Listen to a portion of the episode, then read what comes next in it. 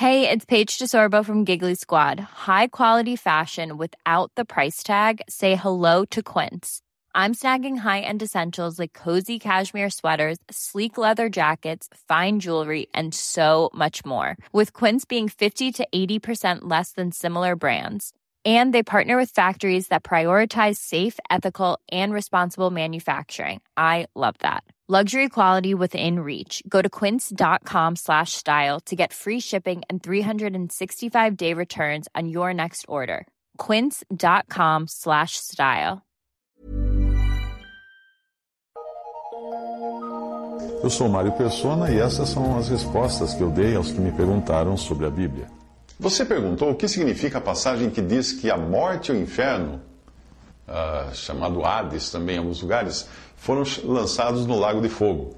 Seria a morte e o Hades seriam duas pessoas, ou anjos, uma personificação, como aparece nas lendas do tipo o anjo da morte? A passagem da sua dúvida é esta: e a morte e o inferno foram lançados no lago de fogo. Esta é a segunda morte. E aquele que não foi achado escrito no livro da vida foi lançado no lago de fogo. Apocalipse 20, versículos 14 ao 15. A palavra inferno não existe nos originais da Bíblia e foi introduzida pelos tradutores uh, modernos no lugar de palavras como Sheol, Hades e Lago de Fogo. Isso causa uma certa confusão na hora de se entender o que o texto está dizendo, porque Sheol e Hades são condições transitórias que descrevem o estado de separação do corpo. Já Lago de Fogo é o termo correto para o destino final dos anjos rebeldes, para os quais o lago de fogo foi originalmente criado e onde serão lançados também os incrédulos perdidos. O lago de fogo hoje está vazio e será inaugurado pela besta e pelo anticristo, recebendo depois outros seres humanos, além do próprio Satanás. Quando as pessoas falam do juízo final e do inferno, elas geralmente estão se referindo ao lago de fogo. Por isso, nem perca tempo com esses que dizem que sonharam ou foram arrebatados ao inferno e viram isso, viram aquilo, porque é tudo mentira, é tudo mentira, é invenção. Eles essas pessoas devem ter sido influenciadas pelo inferno que é mostrado no livro A Divina Comédia de Dante Alighieri, com todas as cenas aterradoras que o escritor mostra ali.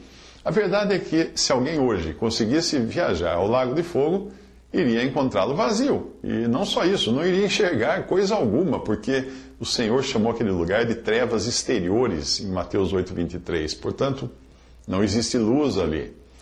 Agora, respondendo à sua, sua dúvida de como poderiam o Hades e a morte serem lançados no lago de fogo, lá em Apocalipse, eu creio que fique mais fácil de entender se nós pensarmos no computador e suas várias pastas de arquivo. Pense numa pasta chamada Hades, que é a condição em que alguém que morreu está com o seu espírito e alma separados do seu corpo. Talvez ficasse mais fácil de entender se nós disséssemos que alguém está em Hades do que no Hades, porque o significado é mais de uma condição do que de um lugar físico. Um texto escrito por Bruce Anstey no seu livro Definições Doutrinais explica isso muito bem. Ele diz assim: Sheol e Hades referem-se à mesma coisa o Sheol no Antigo Testamento hebraico e o Hades no Novo Testamento grego. Sheol ou Hades representam o mundo invisível, para onde vão as almas e espíritos desencarnados de crentes e incrédulos falecidos, sem especificar em que condição estão. O Evangelho trouxe à luz a vida e a imortalidade, segundo Timóteo 1,10, e, como resultado, nós sabemos agora que existem duas condições opostas no Sheol ou Hades Existe o tormentos para os perdidos, Lucas 16, 24 a 25, e existem as eh, felicidades, uh, para, o paraíso, o jardim das delícias, para os crentes, Lucas 23, 43. Um perdido está nessa condição de Hades porque já está sofrendo, como era o caso do rico da história do rico e Lázaro. Este último, Lázaro, por sua vez, também estava na condição de Hades do espírito e alma separados do corpo, porém na presença de Abraão, com seu espírito e sua alma, que ali uh, representa uma figura de Deus para, para os judeus.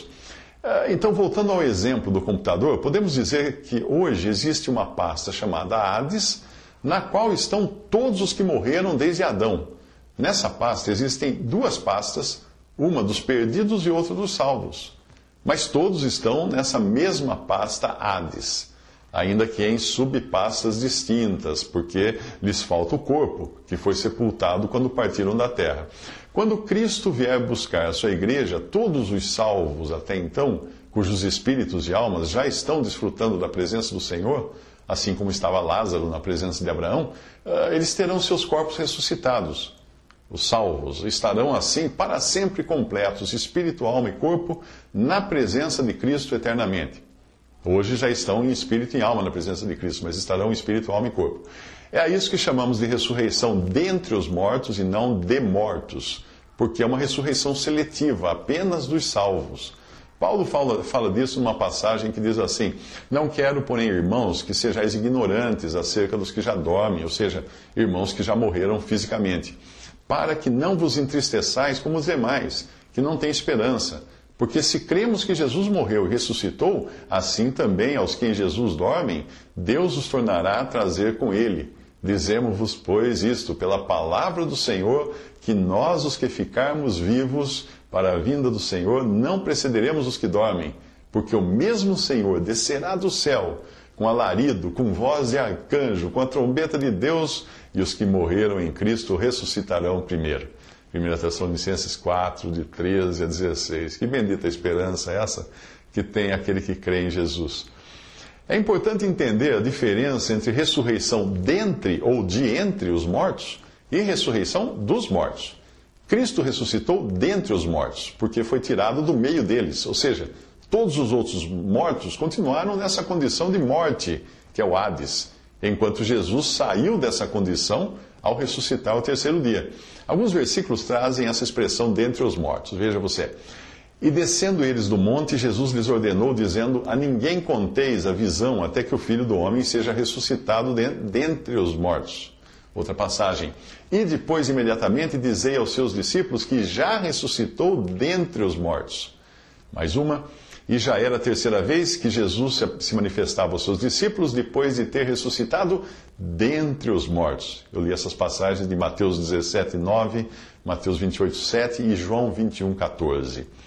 Outras passagens usam a mesma expressão, dentre os mortos, para crentes, mostrando assim que não se trata de uma ressurreição de todas as pessoas mortas, mas igualmente seletiva, como foi a ressurreição de Jesus, que ressuscitou enquanto os outros permaneceram na morte. Veja a passagem. Porque se a sua rejeição, a rejeição de Cristo, é a conciliação do mundo, qual será a sua admissão, se não vida dentre os mortos? Assim também a ressurreição dentre os mortos. Semeia-se o corpo em corrupção, ressuscitará em incorrupção. Depois, outra passagem, para ver se de alguma maneira posso chegar à ressurreição dentre os mortos. Paulo está escrevendo isso porque ele sabia que, que ele ia ressuscitar dentre os mortos. Sendo-lhe dito, em Isaac será chamada a tua descendência, considerou que Deus era poderoso para até dentre os mortos o ressuscitar. Tudo isso está em Romanos 11, 15, 1 Coríntios 15, 42, Filipenses 3, 11 e Hebreus 11, 18. Os que estiverem vivos nesse momento do arrebatamento e da ressurreição eh, terão seus corpos transformados e passarão imediatamente à presença de Cristo íntegros, completos, eh, iguais aos ressuscitados, que um pouco antes serão ressuscitados, com espírito, alma e corpo. A isso nós costumamos chamar de arrebatamento. Os perdidos continuarão nessa condição de Hades até o juízo final, que é o grande trono branco de Apocalipse 20, versículo 11. O arrebatamento é descrito nos versículos a seguir. Repare que a passagem de 1 Coríntios 15 deixa muito claro que nem todos os crentes morrerão ou dormirão, que é o verbo, o verbo dormir é usado na Bíblia para a morte dos santos, dos crentes, dos salvos. Crentes mortos ressuscitarão, ressuscitarão. E crentes vivos serão transformados num piscar de olhos, sem terem de passar pela morte. E quando eu falo crentes, não entenda isso como membro de alguma religião evangélica, não é isso. Crente é todo aquele que crê em Jesus Cristo como seu Salvador, independente se está em alguma religião católica ou protestante ou não está em religião nenhuma. Ele creu em Cristo Jesus como Salvador e está salvo. Mas veja a passagem. Depois nós, os que ficarmos vivos, seremos arrebatados juntamente com eles nas nuvens a encontrar o Senhor nos ares e assim estaremos sempre com o Senhor. Portanto, consolai-vos uns aos outros com essas palavras. 1 Tessalonicenses 4, 17 a 18. Mais uma passagem. Eis aqui vos digo um mistério. Na verdade, nem todos dormiremos, mas todos seremos transformados num momento, num abrir e fechar de olhos, ante a última trombeta, porque a trombeta soará, e os mortos ressuscitarão incorruptíveis, e nós seremos transformados. Porque convém que isto que é corruptível se revista de incorruptibilidade, e isto que é mortal se revista da imortalidade. 1 Coríntios 15, de 51 a 53. A Bíblia fala de uma primeira ressurreição, mas é preciso entender que essa primeira ressurreição ocorre em estágios.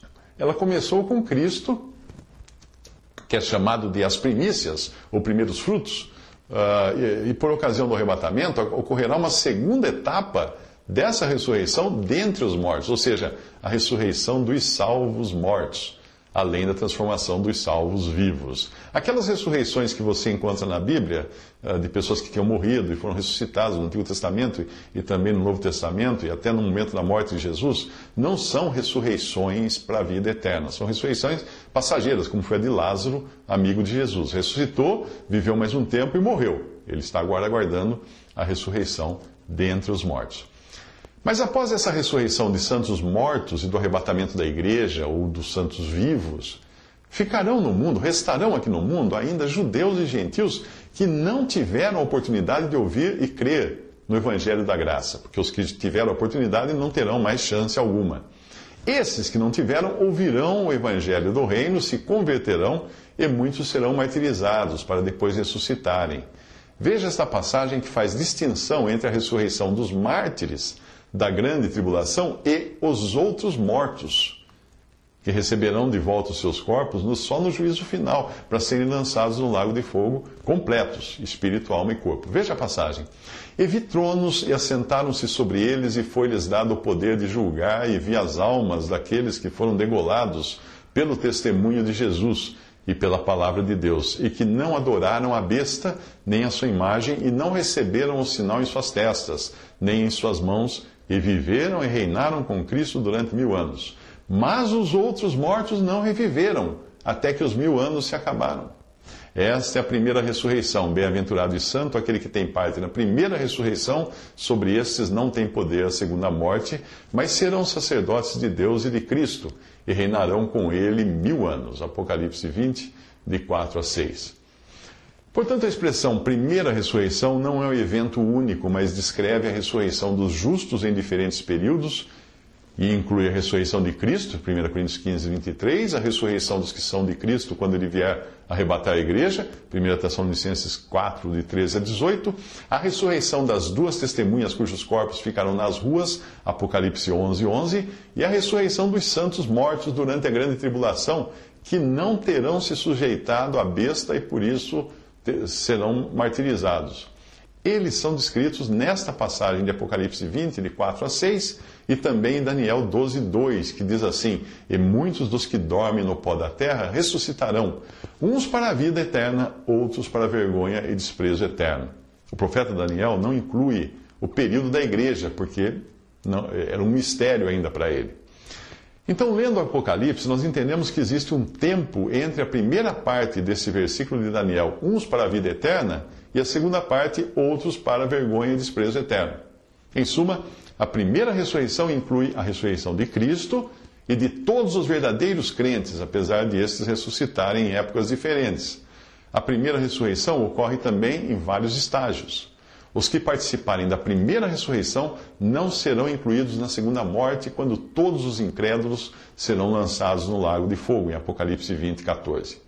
Tendo explicado tudo isso, podemos agora voltar à sua dúvida se Hades e morte, neste versículo, seriam uh, pessoas ou personificações dessas coisas. O versículo é Apocalipse 20, 14, que diz assim: E a morte e o inferno foram lançados no lago de fogo, esta é a segunda morte. Volta, pense outra vez no exemplo que eu dei das pastas do seu computador. Conforme eu expliquei, existe uma pasta chamada Hades, que é a condição de morte na qual estão todos os mortos perdidos e salvos, porém em partições distintas desta pasta. Como a, aquela em que estava o rico e a outra em que estava o Lázaro, da história do rico e Lázaro. Quando Deus terminar de tirar da pasta Hades todos os salvos de diferentes épocas, que terão ressuscitado eh, em diferentes momentos da primeira ressurreição, restará na pasta apenas uma partição, que é a dos mortos em seus delitos e pecados. Então Deus pegará essa pasta com todos os que estão dentro dela e a lançará na chamada na pasta chamada Lago de Fogo, que é a segunda morte, para todos os que já estavam mortos em delitos e pecados, Efésios 2:1, e não creram na palavra da vida. 1 Coríntios 15, 26 diz que o último inimigo que há de ser aniquilado é a morte. E Apocalipse 20, 15 diz que aquele que não foi achado escrito no livro da vida foi lançado no lago de fogo. Para o crente, a morte já não tem mais efeito uma vez que a vida eterna lhe está garantida. Mas para o incrédulo e para tudo mais que vive no universo, a morte continua sendo um problema, até aquele dia quando o Senhor lançar a morte no mesmo lago de fogo, onde terá lançado tudo aquilo que é contrário aos planos de Deus. Assim, Deus terá passado a limpo todas as coisas. Resta então para o crente, o crente já hoje a bendita esperança do seu destino eterno garantido, seja na vida seja na morte. Paulo escreve: Sabendo isto, que o nosso homem velho foi com ele crucificado, para que o corpo do pecado seja desfeito, para que não sirvamos mais ao pecado. Porque aquele que está morto está justificado do pecado. Ora, se já morremos com Cristo, cremos que também com ele viveremos, sabendo que, tendo sido Cristo ressuscitado dentre os mortos, já não morre. A morte não mais tem domínio sobre ele. Pois quanto a ter morrido, de uma vez morreu para o pecado, mas quanto a viver, vive para Deus. Romanos 6, de 6 a 10. Visite respondi.com.br. Adquira os livros ou baixe e-books. Visite 3minutos.net. Baixe o aplicativo